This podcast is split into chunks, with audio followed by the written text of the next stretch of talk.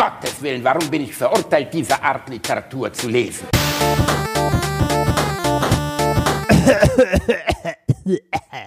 Hallo, willkommen. Das hier wird eine kurze Folge, weil der Basti muss gleich weg.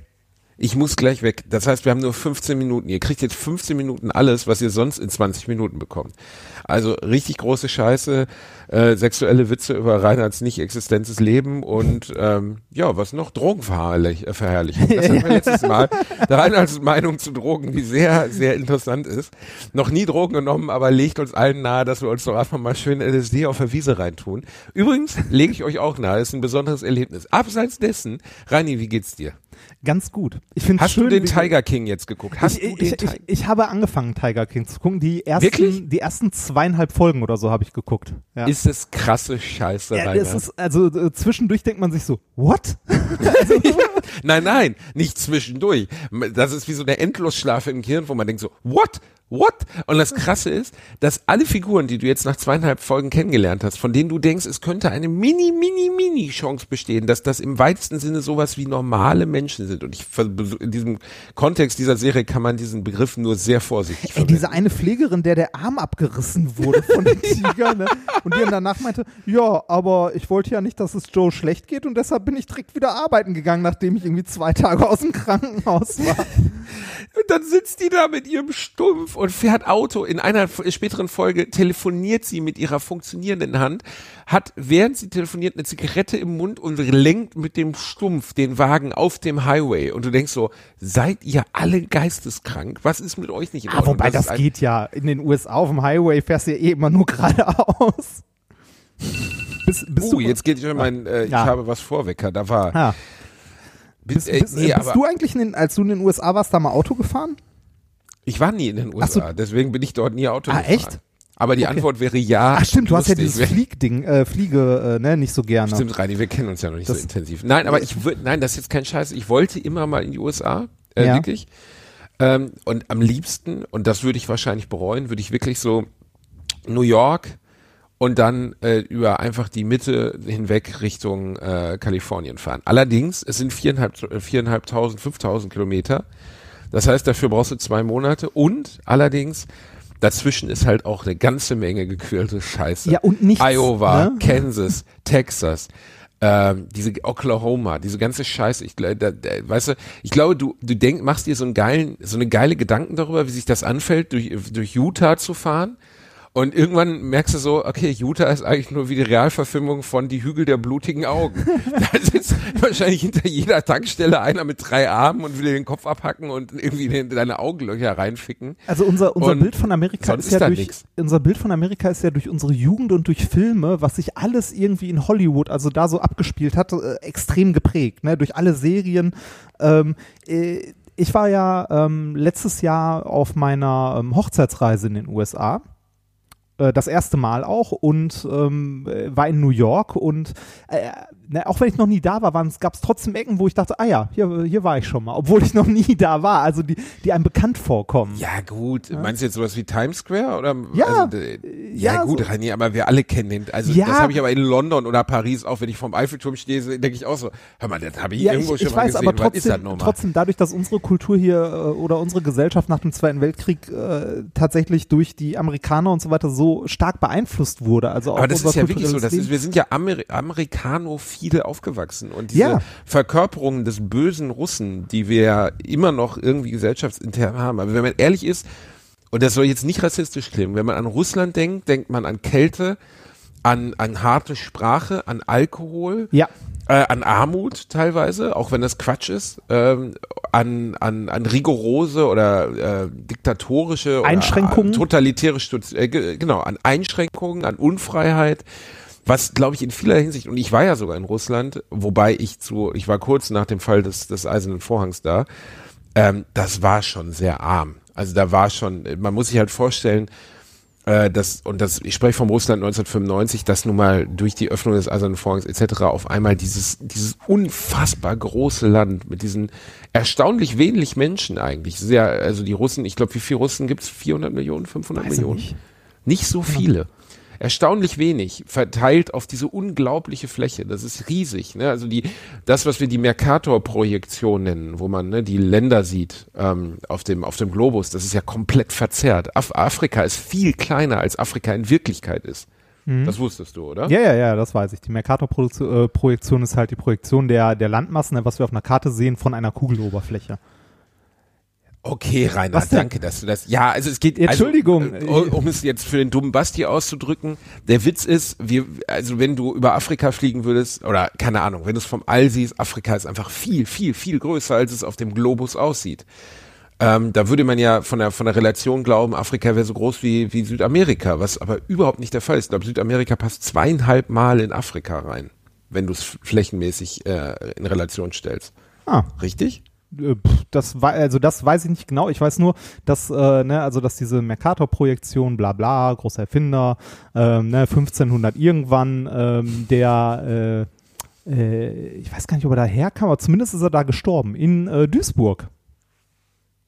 Der Mercator? Ja, Hieß der denn Mercator? ja, Mercator eigentlich hieß der, äh, warte mal, wie hieß denn der?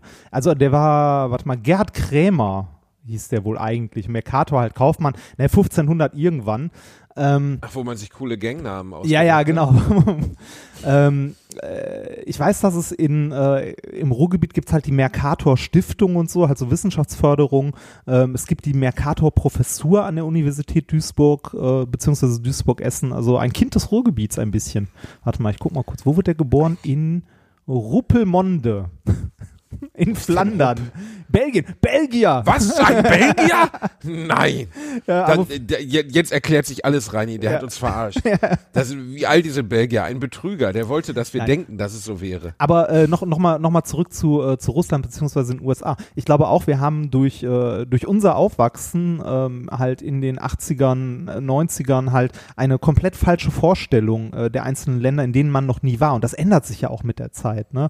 Äh, wie du schon sagst, so Russland eher so, äh, so, ne, so kalt, ähm, äh, arm, äh, eingeschränkt und so. Und Amerika dagegen, ne, da denkt man an, äh, an Land of the ja, free. nicht, nicht nur das, auch irgendwie, was man damit verbindet, ist so Yellowstone Nationalpark, ähm, Hollywood, äh, irgendwie, was weiß ich, New York und so, ne? Aber dazwischen hast du auch, auch ganz viel, ne, so arme Städtchen und, äh, und so weiter und so weiter. Ja, da und, hast du den Tiger King, Alter. Der wohnt Ja, da. genau, der, der wohnt genau, da- da- Der ist die Realisation vom Mittelamerika.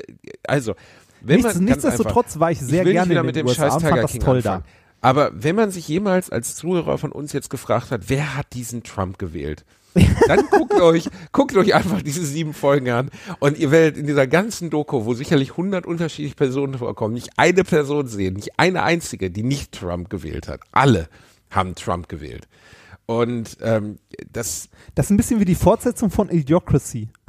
Ja, habe ich lustigerweise gestern auch einem Freund so erklärt. Oder wie, wie, irgendjemand habe ich das so erklärt. Ich habe gesagt, es ist wirklich, es gibt einen Film über einen, äh, ich weiß gar nicht, was war, Paketbote oder so, der dann eingefroren wird. Ähnlich die Futurama-Story ist davon ja im weitesten Sinne beeinflusst oder geklaut. Äh, der dann nach tausend Jahren aufwacht und die Welt wird oder Amerika wird plötzlich von einem Wrestler regiert. Ehrlich gesagt, gar nicht so fern der Realität.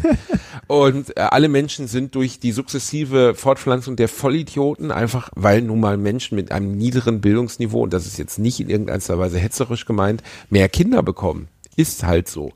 Ja, sagen wir Ähm, so, unsere, unsere gesellschaftlichen Umstände bewegen sich so ein bisschen in die Richtung, ne? Wenn du irgendwie, äh, wenn, wenn du deinen, also äh, das ist jetzt auch nicht böse gemeint, aber wenn du dir mal ähm, so die, äh, die Geburtenrate unter irgendwie Akademikern oder ähnlichem anguckst, wird's halt schwierig, ne? Weil erstmal brauchst du länger noch fürs Studium und so weiter, bis du irgendwann mal in eine Situation kommst, wo du irgendwie Geld verdienst. Äh, danach musst du irgendwie dann noch einen passenden Job finden und so und dann bist du irgendwie, weiß ich nicht, wenn du äh, angenommen, du hast noch promoviert oder so, dann bist du halt Mitte, Mitte 30. Ne? Und Mitte 30 ist äh, aus biologischen Gesichtspunkten schon verdammt spät, dann um Ja, irgendwie noch Nachwuchs zu bekommen. Neandertaler Während du- werden wir tot.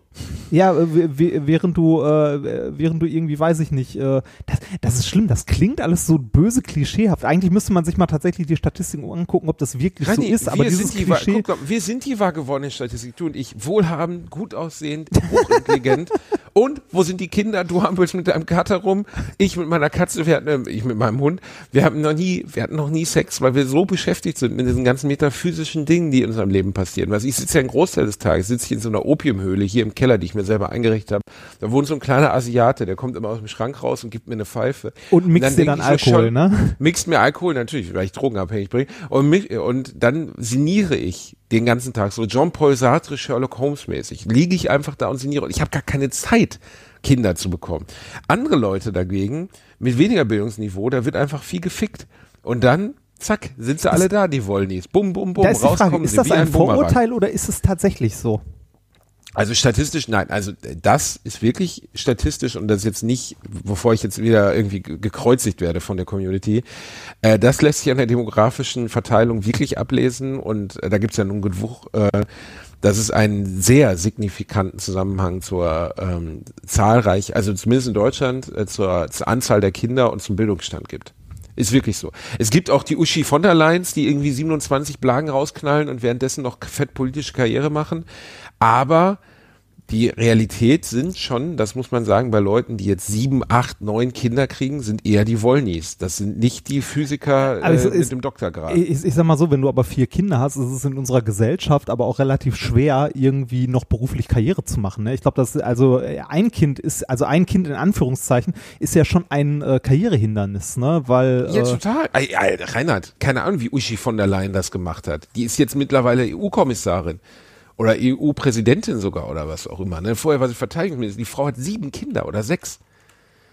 Erstens kann ich mir nicht vorstellen, wer die offen bitte, bitte.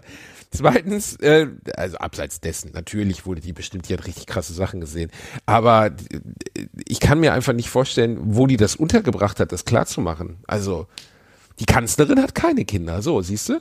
Siehst du? Und was ist die? Physikerin, so wie du. Physikerin. Und das sind unsere Stichworte zum Ende des heutigen äh, Beitrags, weil ich muss jetzt leider los. Wirklich. Äh, ich, ich, möchte, ich möchte nur noch kurz, warte mal kurz. Äh, Ursula von der Leyen hat Archäologie studiert. What? Nee, lehrte äh, sie von Archäologie. Nee, sie lehrte Archäologie. Äh, wechselte zur Volkswirtschaftslehre, bla bla bla.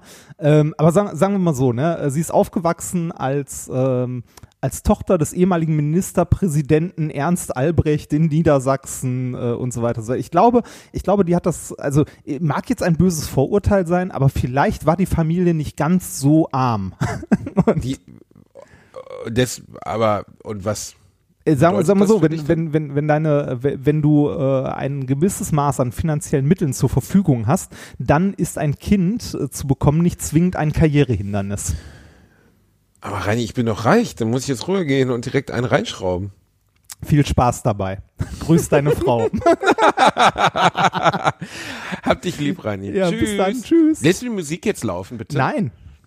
Lass die Musik nein. laufen. Wenn, wenn, äh, Wenn du die Musik nicht laufen lässt, dann kann ich mir nicht sicher sein, dass du diese Folge wirklich beendet hast, sondern jetzt sagst du bestimmt noch fünf Minuten böse Sachen über mich. äh, ja, aber lass mich doch. Das, Machst du jetzt alleine weiter? Willst vielleicht. du jetzt beweisen, dass es ohne mich geht? Es geht aber nicht, Reinhard. Es geht nicht ohne. Ja, Siehst komm, du? hau ab. Da ist die Musik. Es geht ohne mich nicht. Fick dich. Tschüss. Tschüss. Arschloch.